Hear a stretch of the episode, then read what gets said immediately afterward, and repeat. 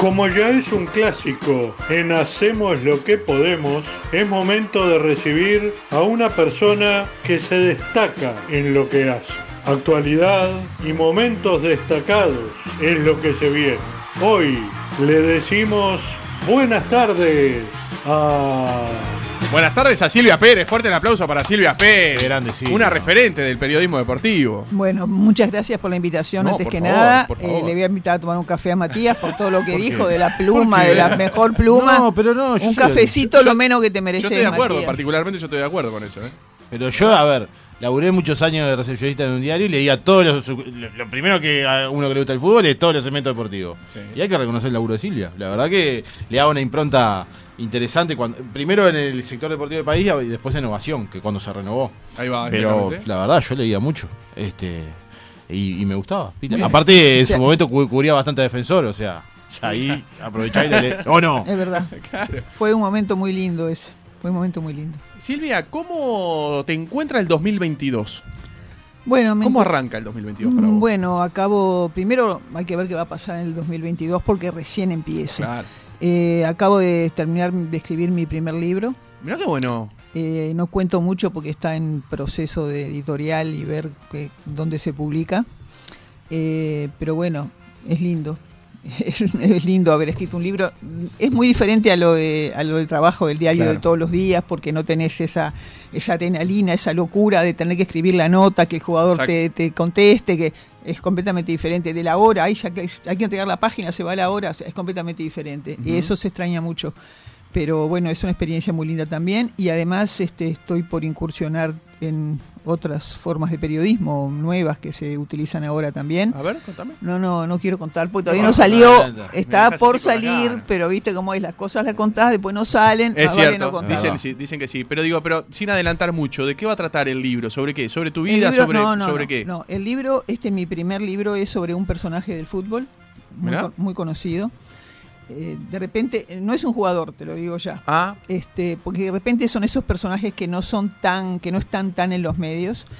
Eh, habíamos empezado a, reunirnos a, a conversar una vez por semana hace como un año, pero bueno, yo con el trabajo del diario y todo nunca me daba tiempo de ponerme a desgrabar todo lo que hablábamos, que era re interesante porque es una persona que tiene una vida una vida de aventuras, como yo le digo.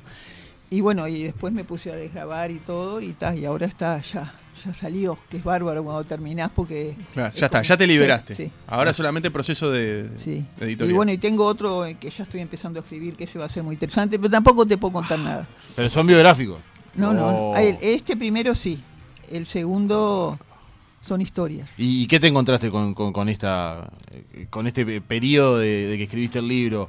Eh, capaz que en eso de pa, lo tenía que haber hecho antes o algo por el estilo. o- No sé, porque antes no tenía mucho tiempo, creo que no lo hubiera podido hacer, pero es una experiencia linda, diferente, diferente, pero linda. Vamos a ver qué pasa. Bien, vamos a ver qué pasa. Arrancamos por el final, pero en realidad a mí me gustaba y quiero saber la, la mirada tuya y capaz que mucha gente nos está escuchando y se puede sentir identificado, ¿por qué no? Eh, si bien sos eh, hija de un reconocido periodista, como todos sabemos, ¿no? ¿Cómo fue eso? Porque aparte a mí me sorprendió cuando te vi, y ya hace tiempo que te vi, que vos este, manifestaste que, que tu mamá falleció cuando vos tenías 22 días. ¿Cómo, y cómo, claro, cómo se lleva eso siendo niña o adolescente? Bueno, ¿Cómo la llevas? pañuelitos ahí para que yo llore. No, no, no, es- no, no, pero digo, pero está Bueno, no, la fue muy, experiencia. muy duro porque yo no tuve ese calor que ten- tiene un bebé de su madre, no me amamantó porque falleció enseguida. Este, y bueno, fue una gran carencia en mi vida que me pasó factura. Este, creo que yo hubiera sido diferente si hubiera tenido a mi madre.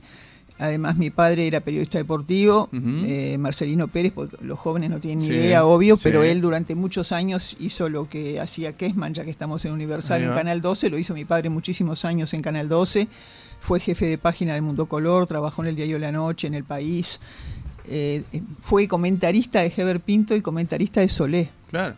que yo Capaz que hay mucha gente que está escuchando y no sabe tampoco, porque capaz Claro, que hay yo- muchos yo jóvenes en la vuelta. Me acuerdo yo de ir al estadio con él de chiquita y me acuerdo de Solé y me acuerdo de Heber Pinto. ¿viste? Este, Y bueno, él no estaba mucho porque eran las épocas, primero trabajaba, viste, lo que es el periodismo Sí, deportivo, claro. de noche hasta tarde, hay partido. Además eran las épocas en que Nacional y Peñarol viajaban todos los años, iban de gira a Europa, jugaban la Teresa Herrera, eran grandes en el mundo y mi padre iba con ellos. Claro, en una época capaz que se acostumbraba más que el periodista vaya. Claro, el periodista iba, iba siempre.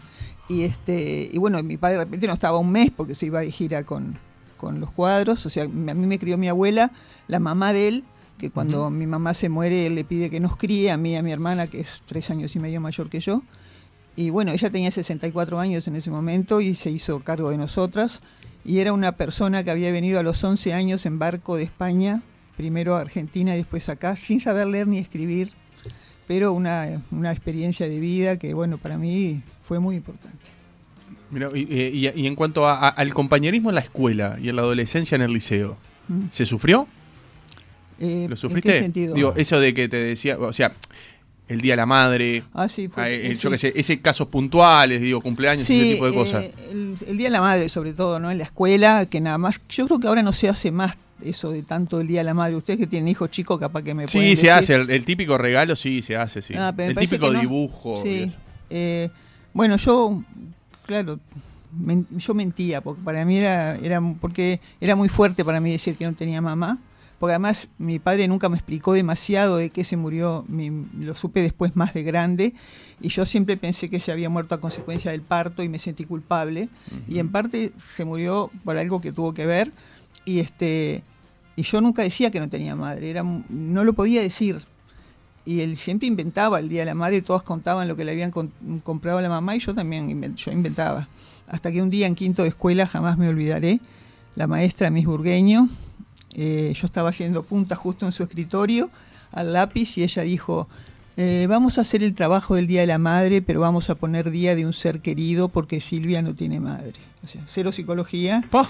Y en aquella época, no sé, y además, este, yo como había mentido todos esos años, yo casi me entierro en el piso. Sí, ¿viste? sí, claro. Y bueno, y fue así bastante siempre, porque cuando me novié con el padre de mis hijos grandes, eh, que yo era una niña, tenía 16 años, nunca le dije, hasta que llegó un momento se lo tuve que decir, Claro, pero durante mucho Ah. tiempo no le dije que no tenía madre. Eso, que era, era, me costaba, era muy fuerte, ¿no? cosas que después terapia mediante este, pude superar y entendí muchas cosas de mi vida, que por qué eran así o asá, este, pero bueno, fue una cosa que obviamente me marcó. Bien, ¿y cuánto tiempo te, te llevó? A ver, eso no se, capaz que no se supera, solamente se convive, ¿no? Pero a entender que viene por otro lado la cosa. Bueno, yo creo que fue ya de grande cuando hice terapia, que me tenían que haber mandado de chica, pero no me mandaron. Y este y bueno, ahí entendí una cantidad de cosas. Por ejemplo, yo muchas veces cambié de pareja y no tenía que haber cambiado de pareja porque no había ninguna razón para dejar al otro, pero eh, yo aprendí en la terapia que como mi madre me abandonó, porque cuando vos tenés 22 días no podés entender que le vino una enfermedad y se murió, pensás que no quiso estar contigo. Entonces yo cuando la pareja dejaba de ser eso divino, maravilloso, que te enamorás y flotás en el aire, yo dejaba, porque no quería ser abandonada nuevamente como me había abandonado mi madre. Entonces así dejé a gente que no tenía que haberla dejado. Este, pero bueno, eso lo vi en la terapia mucho tiempo después, ¿no? Bueno, eh, Silvia, no, en realidad, ya que est- estamos hablando un poco de tu adolescencia y cosas, preguntarte por los inicios de tu carrera de periodista deportiva, que me imagino debe haber sido algo, no, no sé si la palabra es rupturista, pero, pero digo, encontrarse en esa época con una mujer que hiciera periodismo deportivo y, cómo surge todo ese interés o esa curiosidad. Bueno, a mí el fútbol siempre me gustó, que obviamente lo, mamé de mi padre, este, porque yo iba al estadio con él, a mí me gustaba mucho ir al fútbol, yo tengo fotos con tres años en, el estadio con prácticas con mi padre. y, bueno, yo iba siempre, por eso te digo que conocía a Heber Pintos y, y a Solé. Y, y bueno, en realidad el fútbol también siempre fue importante para mí, porque en la escuela, por ejemplo, quinto, sexto año de escuela, llegaba los lunes y era todos los varones de la clase y yo hablando de fútbol. Y como era la hija de mi papá, Claro. me respetaban, o sea, se- podía Claro. hablar con ellos igual sí, sí, a igual. Eras una voz calificada. en ese Claro, o sea, yo como acaparaba a los varones, pero era solamente por eso, ¿verdad? Pero, pero bueno, eso también fue importante para mí. Y, y bueno, y después empecé a trabajar en el año 87, lo que me preguntabas, en emisora Alfa. Había un programa que se llamaba Primer Plano que conducía Ignacio Suárez, que era muy escuchado en ese momento. Era un periodístico de mañana, no tenía fútbol, y yo empecé a tener dos veces por semana una columna de fútbol. Y después, tiempo después me enteré, porque me lo contó Pedro Abuchalja padre, que era el dueño de la radio, que cuando Nacho le dijo, voy a poner a una mujer a hablar de fútbol, él le dijo, otra de tus locuras, Nacho. Porque Nacho siempre era de hacer cosas extrañas y nuevas. Y así fue que empecé. También tuve en, en, emisora Alfa un programa los sábados que salía del Mercado del Puerto, eso que después se hizo mucho tiempo de invitar a alguien a comer en el Exacto. Mercado del Puerto, que lo, lo conducía con Juan Gallardo, que Uh, en paz sí. descanse. Claro que sí. Este, un tiempo lo, lo arrancamos los dos. Después Juan se boludeaba bastante de ir los sábados a mediodía y lo terminé haciendo con Pedrito Abuchalja, hijo, pero bueno, ese programa estuvo muy bueno, se hablaba de muchas cosas diferentes, lo escuchaba mucha gente y a los pocos meses de estar en Alfa empecé en el informativo de Canal 5, que se llamaba Primer Informe, y siempre menciono a Hugo Bruñini, que era el productor de ese informativo, que también se la jugó por poner a una mujer en el fútbol cuando no había, él fue todo un "Ah, una mujer que habla de fútbol. Este, mucha gente, y en ese sentido creo que, que haber sido la hija de mi papá me abrió un poco las puertas porque la gente decía, hay una mujer que habla de fútbol en el 5, ah, pero es la hija de Marcelino. O sea, Eva, si no eras la hija de Marcelino, ¿vos crees que no hubiese tenido hubiera- tanta cabida como... como- hubiera sido más difícil. Yo no digo que no hubiera tenido Bien. cabida, hubiera sido más difícil. Bien. porque eso me dio cierto crédito. Yo siempre cuento que la primera nota que hice en Canal 5 en el informativo fue a Fernando Morena que dirigía a River y a Luis Cubilla que dirigía a Danubio, año 87. Y Luis Cubilla no le gustó nada cuando fue una mujer con el camarógrafo, no le gustó y se le notó en la cara que no le gustó. Y después que terminamos la nota le dije que la hija de mi papá y ahí todo cambió. O sea, durante mucho, mucho, no sé si mucho tiempo, al principio, y más cuando trabajaba solo en radio, que, que la gente todavía no me conocía, pues Ujú. la tele hace que la gente te conozca, cuando llamaba a un dirigente decía, ¿y usted señorita tiene un programa de fútbol? Tenía que aclarar que era la hija de mi papá, entonces todo cambiaba, pero yo no quería usar ese argumento Tal cual. siempre, pero reconozco que al principio lo usé y que me ayudó. ¿Y fuiste alguna vez hincha de algún cuadro? ¿De algún cuadro de los grandes? Sí, cuando era niña era de Nacional. ¿Eras de Nacional? Cuando era niña era de Nacional, sí. ¿Y se, ¿Y se te pasó con el paso del tiempo con la profesionalidad? Eh, sí, a ver, no, no, creo que ya se me pasó antes un poco, pues yo tuve mis hijos muy joven, este, como que ya estaba en otra, el fútbol ya no dejó ser aquello tan importante que era para mí. Y después, trabajando en esto, eh, cuando yo trabajaba en el informativo Canal 5, por ejemplo, iba por todas las canchas y hacía notas siempre todas las semanas con los chicos que iban a enfrentar a los grandes, por ejemplo. Y yo siempre terminé simpatizando con los chicos porque vos ibas a, a- a las prácticas de todos, de ellos y de los grandes, y veías las enormes diferencias que tenían unos y otros para trabajar. Entonces cuando ibas al partido y veías que el chico le jugaba de igual a igual al grande y muchas veces le ganaba, adentro a mí me gustaba porque yo sabía las carencias con que habían trabajado. Además yo empecé y agarré un quinquenio de los chicos. 87 Defensor, 88 Danubio, 89 Progreso, 90 Bellavista y 91 Defensor de vuelta. O sea, agarré eso. También agarré Peñarol campeón de América en el 87, Nacional campeón de América y del mundo en el 88. Qué época del fútbol Sí, uruguayo, ¿eh? sí, sí. ¿Crees que estamos muy lejos de, de- de ganar una Libertadores? ¿O de participar y hacer un papel digno en un Mundial de Clubes, por ejemplo? Yo creo que sí, y, y creo que, la razón es básicamente, hay dos, económica. Y de organización. Yo creo que en ese año 87-88, cuando Peñarol y Nacional lo consiguieron, no eran tantas las diferencias económicas entre los demás clubes y los uruguayos. Porque si vos podés pensar en el club, en el Peñarol del 87 y el Nacional del 88, eran equipos que al principio nadie daba nada. Peñarol era un equipo juvenil que nadie daba nada por nada y llegó y fue campeón. O sea, creo que las diferencias no eran tantas como ahora económicas, ¿no? Ahora se compran jugadores, los otros países tienen otro poderío que nosotros no tenemos. Este, pero bueno, ojalá que no, que no estemos, que no estemos lejos. Entonces lo de Peñarol del 2011 fue un aborto a la naturaleza. no, no, yo qué sé, no, no sé si fue un aborto. Bueno, pero mu- mucha gente dice que sí, o sea que sin equipo, pues también nadie esperaba nada, vamos a decir No, la verdad, sí, sí, no había una figura de renombre Sí, y sin embargo llegó donde llegó. No, y además como hacía muchos años que no que los uruguayos no conseguían nada. Nadie esperaba en realidad que, fuera a llegar a la final Peñarol. Nadie lo esperaba. Como tampoco en el 87 y 88, 88 esperaban que salieran campeones. Pero bueno, para mí lo del 2011 estuvo buenísimo. Allá de- Eh, Silvia, hoy en día, ¿extrañas un poco ese, ese día a día de la cobertura de, de ir a los entrenamientos, ir a las canchas? Muchísimo. No extraño el diario, porque el diario se había vuelto un, un ambiente bastante complicado últimamente. Extraño mi trabajo. Ir a las canchas, ir a las, a las casas de los jugadores, hacer las notas. Igual eso últimamente, viste que se hacía cada vez menos por, por la pandemia. Era todo por teléfono, Mm. que a mí no me gusta, porque no es lo mismo. No, Este, si estamos haciendo esta nota por teléfono, no es lo mismo No, que tener a la gente cara a Lo- cara. Lo, presencial no, no lo cambia nada. Y yo durante mucho tiempo hice en, en Ovación los lunes la nota al mejor jugador del fin de semana. Eh, y muchas veces era de equipos chicos, porque justamente tratábamos de, que bueno que hacer conocer al que no era tan conocido. Y fui a la casa de muchos jugadores a hacer esas notas y bueno, eran cosas lindas, ¿no? Que me enriquecían, porque yo creo que el periodismo tiene eso. Tiene, vos tenés la posibilidad de enriquecerte conociendo a la otra persona y haciendo que muchas otras otras personas que son las que te leen o las que te escuchan o las que te miran en la tele también se enriquezcan al conocer a esa persona. A mí siempre me gusta saber esto. ¿Te sorprendió alguna historia de vida que de repente fuiste a hacer la nota y dijiste, pa, mira dónde vive este, este botija? Muchas, o- muchas. Y, y de repente en un periodo corto de tiempo ves que tocan que tocan la gloria porque Muchas. Le hice una vez una nota a Jorge García cuando estaba por irse al Chelsea. Al Chelsea, sí. Muy joven. Eh, vivía en los, en los Palomares Mm. eh, y pa, fue, fue Sí, que después terminó en Cerrito incluso y todo, ¿no? Sí, de- eh, después fue, vivía en un lugar que a, a mí me impactó, o sea, no conocía esos lugares. ¿viste? Este, me acuerdo a Lozano cuando jugaba en Defensor, cuando recién había empezado sí. en Defensor, después de un buen partido que hizo, fuimos a la casa a hacerle la nota y vivía, no me acuerdo el barrio, pero en una zona muy carenciada también. Y yo fui con. Yo trabajaba generalmente con Francisco Flores, un fotógrafo del diario. Siempre los lunes íbamos los dos a hacer la nota esa. Y él salió y me dijo: ¿Querés pasar? Y yo le dije: No, no, lo hacemos acá afuera. Pero no porque yo no quisiera pasar a su casa, Claro. sino porque eh, siempre las fotos son mucho mejor eh, afuera con la luz del Claro. día que adentro de las casas. Sí, Siempre. A mí me gusta sí, sí. mucho más afuera, un jardín, un pasto que se ve atrás. Y él me contó en la nota que vivían 17 personas en su casa. Porque vivía los padres, él, algunos hermanos y muchos sobrinos. O sea, vivían 17 personas en, en la casa.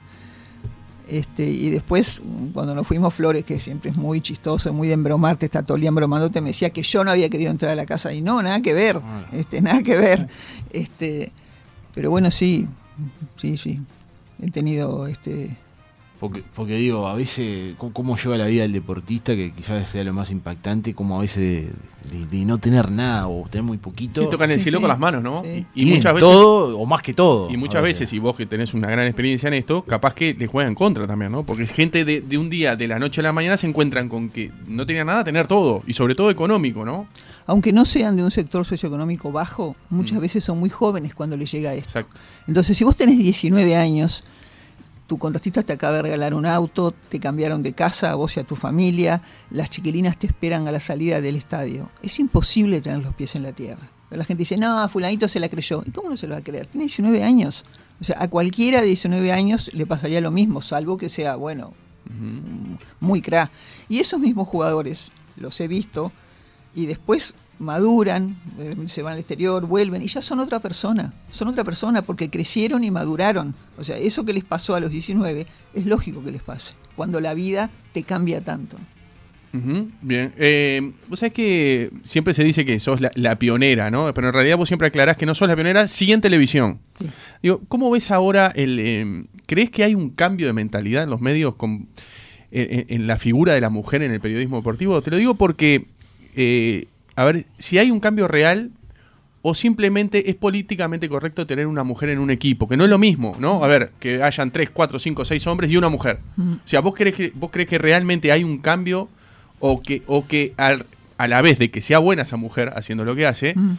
es políticamente correcto Sí. tener una mujer? Creo que hay un poco las dos cosas. A ver, eso se habría que preguntarse a los dueños de los medios. No, No, pero a ver, ¿qué crees vos con tu experiencia? Sí, a ver, cuando yo empecé a trabajar en esto, Año 87, a- yo creí que al poco tiempo todos los equipos iban a tener una mujer. Yo creía que Kesman iba a tener una mujer en su equipo, que Muñoz, que estaba en aquel momento, iba a tener en su equipo una mujer. Yo pensaba que el Toto iba a tener una mujer. Nada de eso pasó. Pasaron muchos años antes que apareciera otra mujer. O sea, había a veces eh, cosas esporádicas, aparecían un par de chicas que hacían notas, no sé qué, pero desaparecían enseguida. Y, y pasó mucho tiempo hasta que hubiera otras mujeres trabajando en esto, cosa que a mí me alegra muchísimo. Yo no creo haber abierto un camino, pero mucha gente dice, no, vos ayudaste pila porque yo te veía quería hacer lo que vos hacías. O sea, yo creo que hay mujeres como Ana Inés, por ejemplo, en el 10, que hace muchos años que está y yo no creo que sea, creo que lo hace muy bien, no creo que sea porque queda bien poner a una mujer.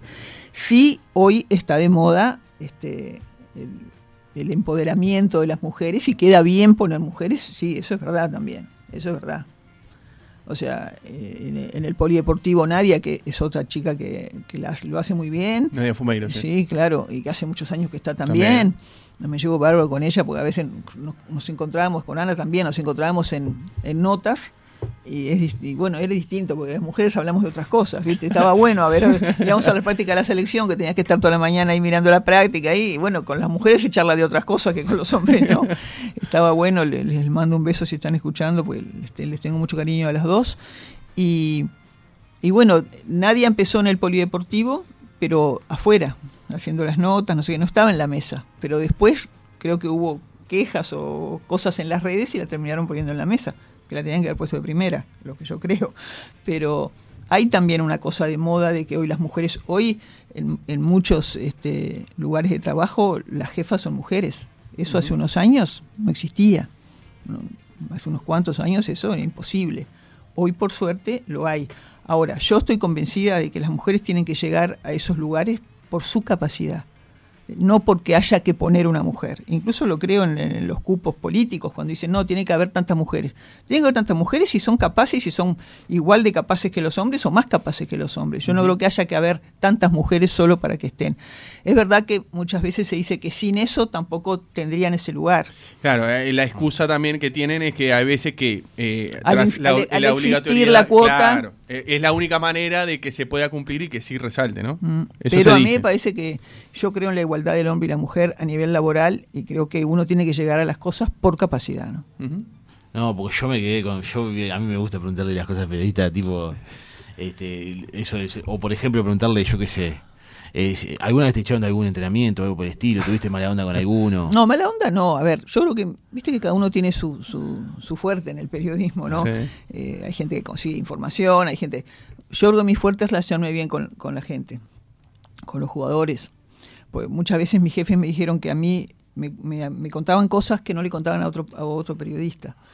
No sé si es porque era mujer, capaz que la mujer tenemos otra sensibilidad o no, o capaz que yo logro que me lo cuenten, no lo sé.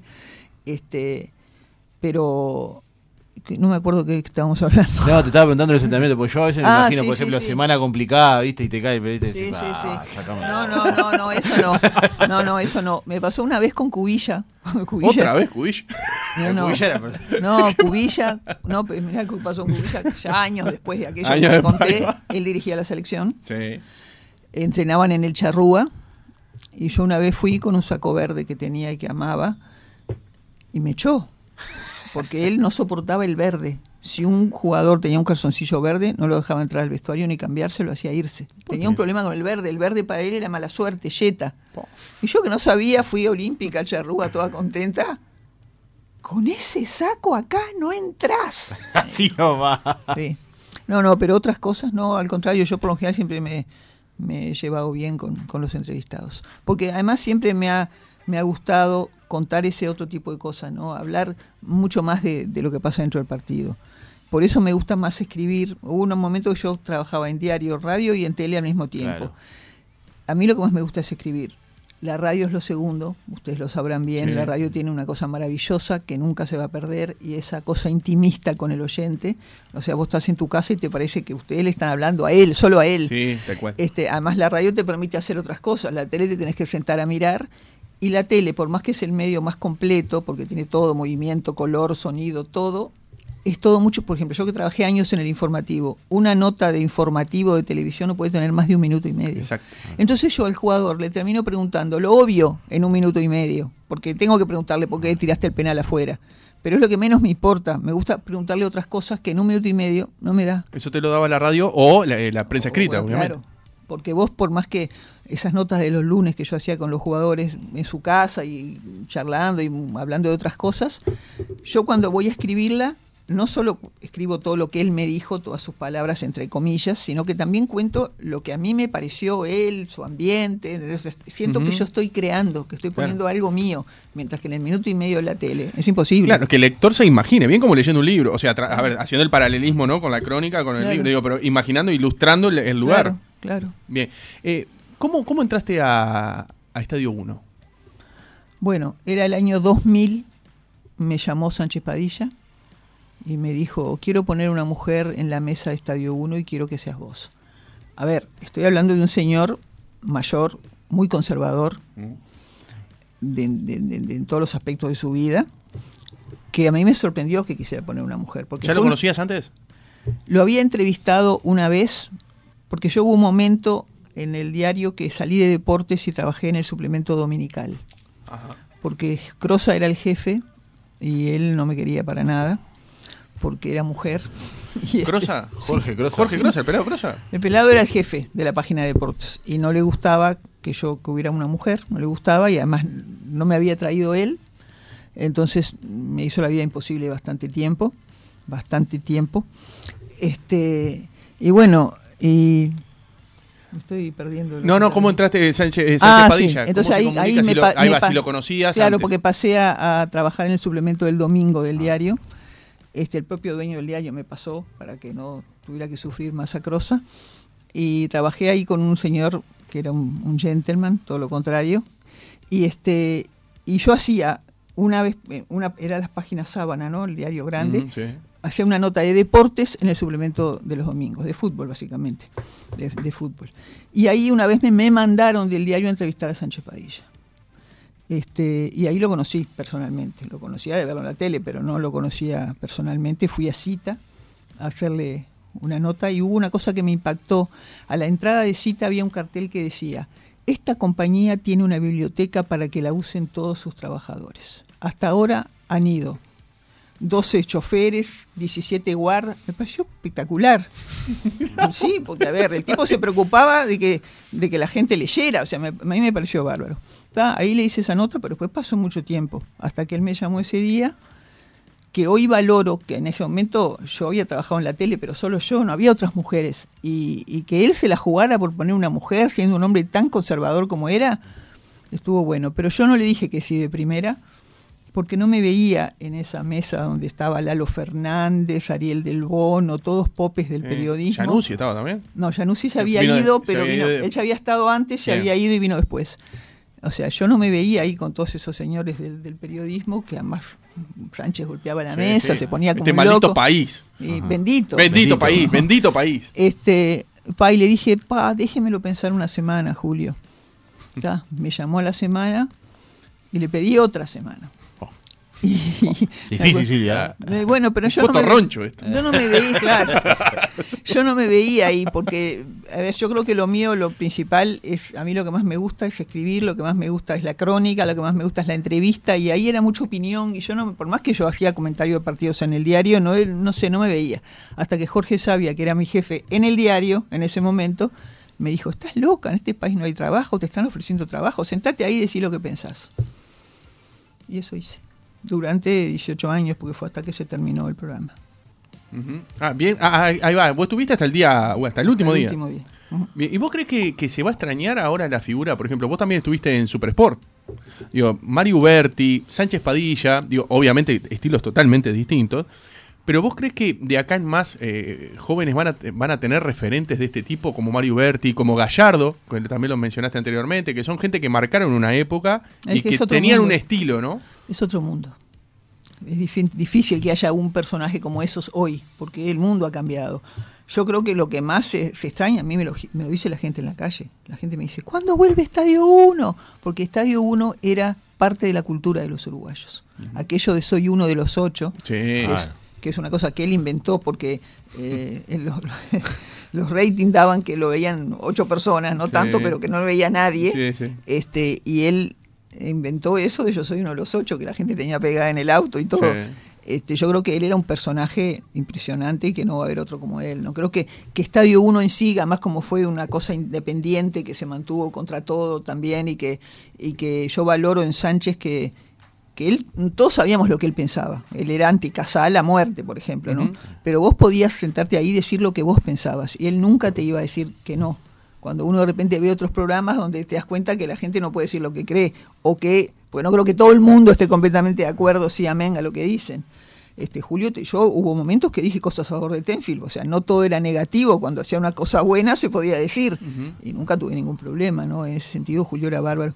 Julio era un personaje, yo no lo vi arbitrar básquetbol, pero la gente que lo vio era un showman como lo fue después haciendo Estadio 1, porque él era un showman más que un periodista, él hacía un Sí, show. obvio. Al final ya estaba más viejo y ya no era aquel loco que Mm. se levantaba y hacía cualquier cosa y, Y traía un paraguas y gritaba y golpeaba la mesa. Dicen que cuando arbitraba, me lo ha contado gente y él mismo nos ha contado historias, lo re- en época que no había, era un juez, Era un Y juez. que no había triple. claro. Y en, ca- en canchas que eran de, no sé, De bitumen. Sí, sí, no como ahora de, de piso flotante. Y lo puteaban en la, en la tribuna y él paraba el partido, iba y le explicaba a ese que lo había insultado por qué había cobrado tal y tal cosa. O sea, era un personaje, pero llegó a arbitrar final de Juegos Olímpicos varias veces. O sea, era un árbitro Sí, se espectacular. dice que él y Hoppenheim eh, También, son los dos. eh. Este, claro, él tenía, además de ser un gran árbitro, que por algo llegó a arbitrar final de Juegos Olímpicos, tenía toda esa locura de ser un showman que también impactaba mucho más. ¿no? Claro, tal cual. O sea, él fue un showman en todo lo que hizo en la vida.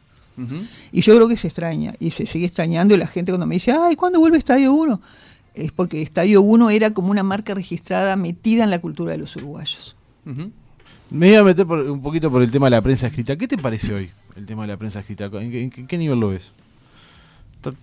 ¿Te, te gustan los, tipos de formato que hay para, para informarse? Quizá dejando un poco, viste que hoy por hoy se deja un poco quizá de lado el formato del diario tradicional y se recurre a otras vías de información. Ni hablar el caso de las páginas las páginas web o también el caso del Twitter, esa información más corta. Sí. ¿Qué, qué, qué, qué opinión Bueno, te merece la- eso? Las páginas, Silvia? las páginas, igual vos, vos ves lo mismo, por ejemplo, yo que trabajé en el diario mil años, vos en, el- en la web tenías la misma nota que, que en el papel, o sea que eso, digo, yo, mis notas, por ejemplo, esas largas que hablan de la vida del jugador, se veían tanto en el papel como en la web. Sí. O sea, en eso creo que no, los diarios no han cambiado mucho. Este, el Twitter, yo tengo Twitter porque en, el- en realidad en el diario me obligaron a tener Twitter. Y para mí el Twitter es una cosa de inmediatez que lo hace cualquiera, que no tenés que ser periodista para escribir, este, Peñarol está entrenando, fulanito se lesionó. O sea, eso lo escribe un niño de nueve años y una fotito del jugador eh, también lo saca un niño de nueve años. O sea, el Twitter para mí, yo no estudié periodismo para hacer, para escribir una frase corta y una fotito. Pero bueno, ¿Sabes por qué te lo pregunto? Porque hoy me- las me- redes son muy importantes y no se puede desconocer. Me pasa, me pasa que a veces leo mucha, muchas crónicas eh, y a veces te ponen tipo, por ejemplo, Peñarol ganó 1 a 0 y te dan una información de dato y, y quizá no se ve tanto la impronta del, del periodista. Sí, no- bueno, no sé- no sé si seguramente lo- hoy no hay las plumas que había antes, seguramente. y, y eso por, por qué pensás que es? Porque por falta de, de quizá de, de- de educación en la escritura. No, y debería ser al revés, porque hoy en todos lados toman a gente que ya estudió ciencias de la comunicación. Antes no había eso. O sea, este, pero creo que también es la forma que hoy la gente hoy lee poco. Eh, o sea, viste, lee poco la gente, lee cada vez menos. Todo rápido, todo rápido. Sí, sí, todo tiene que ser rápido. sí. Yo que sé, mis notas eran generalmente las más leídas y, y por lo general eran esas notas de la vida, son un poco extensas, pues no vas a contar la vida de alguien en un minuto. Pero yo creo que la gente empieza a leer y si la nota no es realmente atractiva, chau, ya sale. O sea, viste que las- hoy no hay esa cosa, no hay tiempo tampoco capaz de ponerse a leer como antes que la gente desayunaba leyendo el diario en su casa. Hoy me parece que eso no existe porque el mundo te lleva a otra cosa, el mundo eh, no para, tenés que hacer esto, no sé, me parece, me da la impresión que eso te debe influir también. Pero bueno, hay que adaptarse a las nuevas este, herramientas. ¿Cómo, ¿Cómo tomaste o cómo te comunicaron que, de- de- ya hablando del diario, ¿no? Que ya no pertenecías más al diario, que me imagino que fue durísimo, y cómo lo llevas ahora con el paso del tiempo? Ya un año, ¿no? Un poco más de un año. No, menos, menos. Menos de un año. Eh, bueno, a mí me lo contó el que era mi jefe en ese momento, Daniel Rosa, me lo contó un día. Estábamos yendo poco al diario porque era la pandemia, o sea que íbamos presencial un día o dos, trabajábamos desde casa.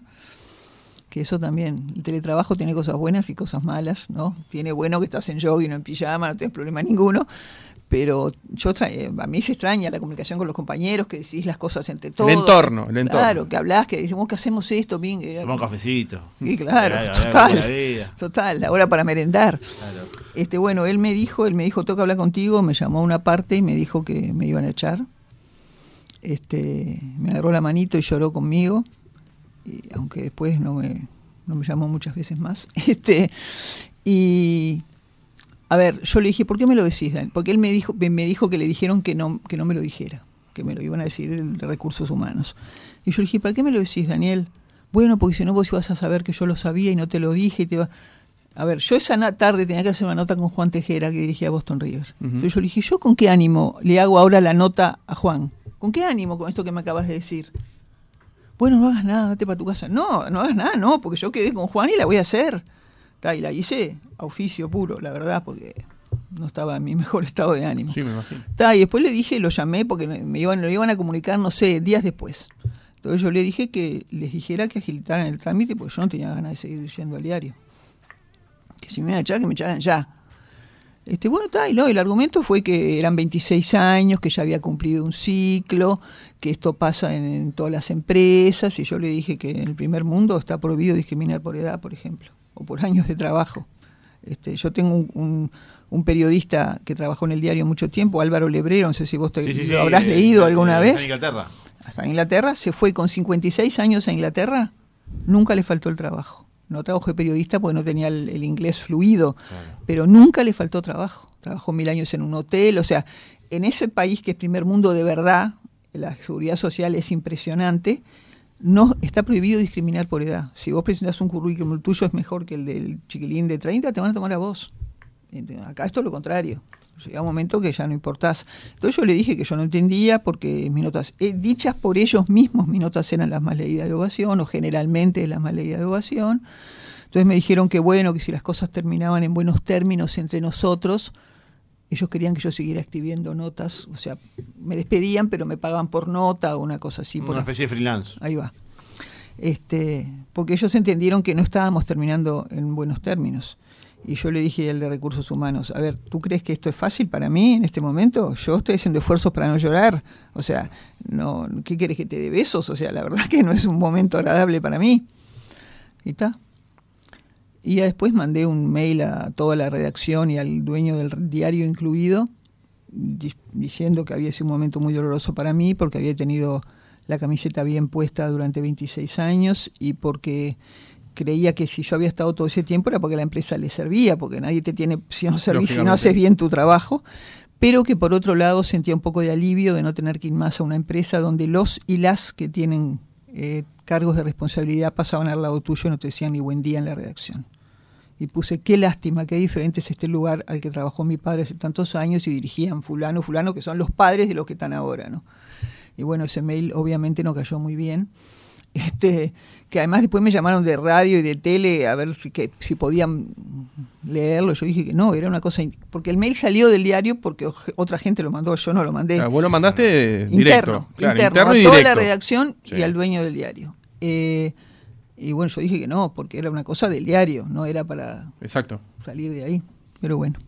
y bueno, y es lo que te dije al principio, yo no extraño el diario, extraño el trabajo las notas, los jugadores, todo eso. El día a día. Veo un partido por la tele y me parece que al otro día tengo que ir a hacerle la nota al que se destacó, al que hizo el gol.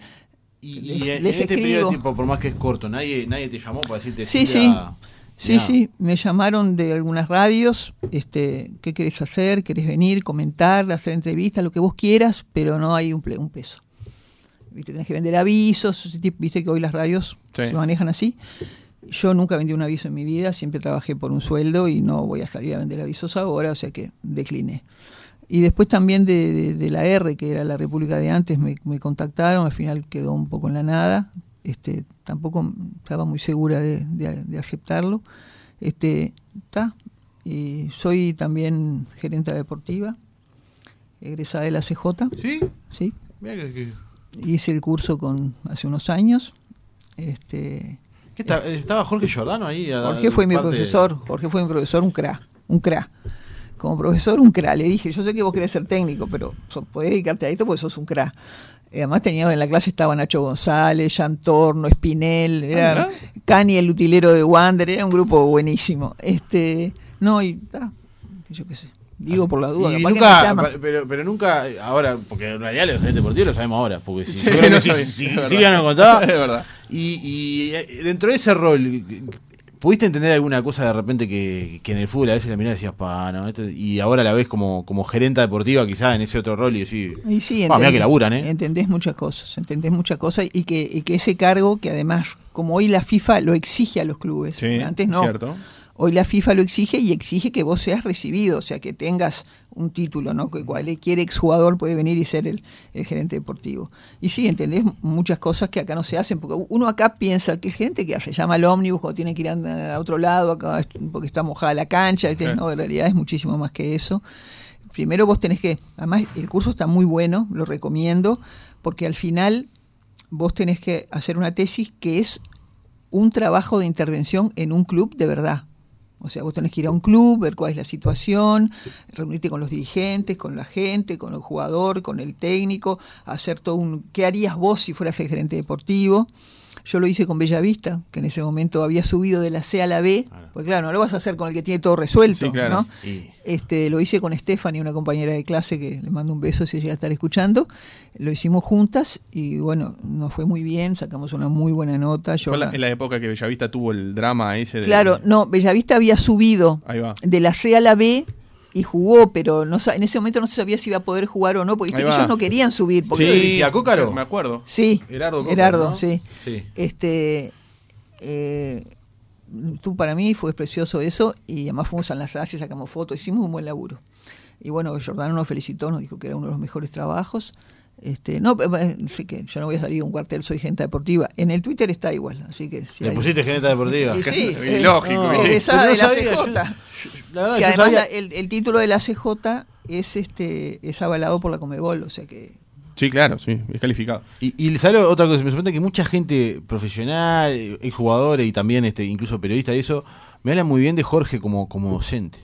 Muy buen docente. Yo le dije un día, Jorge, vos tenés que dedicarte a esto, a mí me gusta dirigir este, es muy buen docente, muy bueno. Y además docente de, mucho, de mucho nivel. O sea, ahí entendés básicamente eh, en muchas cosas que se, muchas cosas que se tocan en, el, en, el, curso, pero entendés que cada club tiene una ideología de juego. Cada club es diferente. Sí, sí, es diferente. Defensor no es Danubio, Nacional no es Peñarol, de Rampa no es Cerro. Sí, tienen identidades. Y vos tenés que meterte en eso. Primero, Por más que sea fútbol uruguayo. Claro, tenés que ir, meterte, hacer una evaluación, saber qué es lo que se precisa, lo que no se precisa, qué es lo que harías, lo que no harías, pero este, respetando eso. ¿no? esa, esa, idiosincrasia, esa manera de ser del club. No te podés salir de eso porque no lo vas a transformar en otra cosa el club.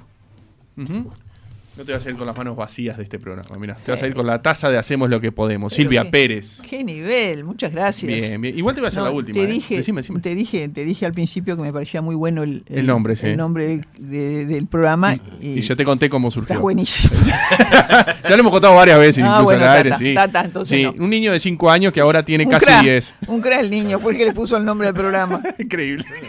y un nombre que está muy bueno, muy original. Es verdad. Escúchame, este, la última, nos quedan dos o tres minutos.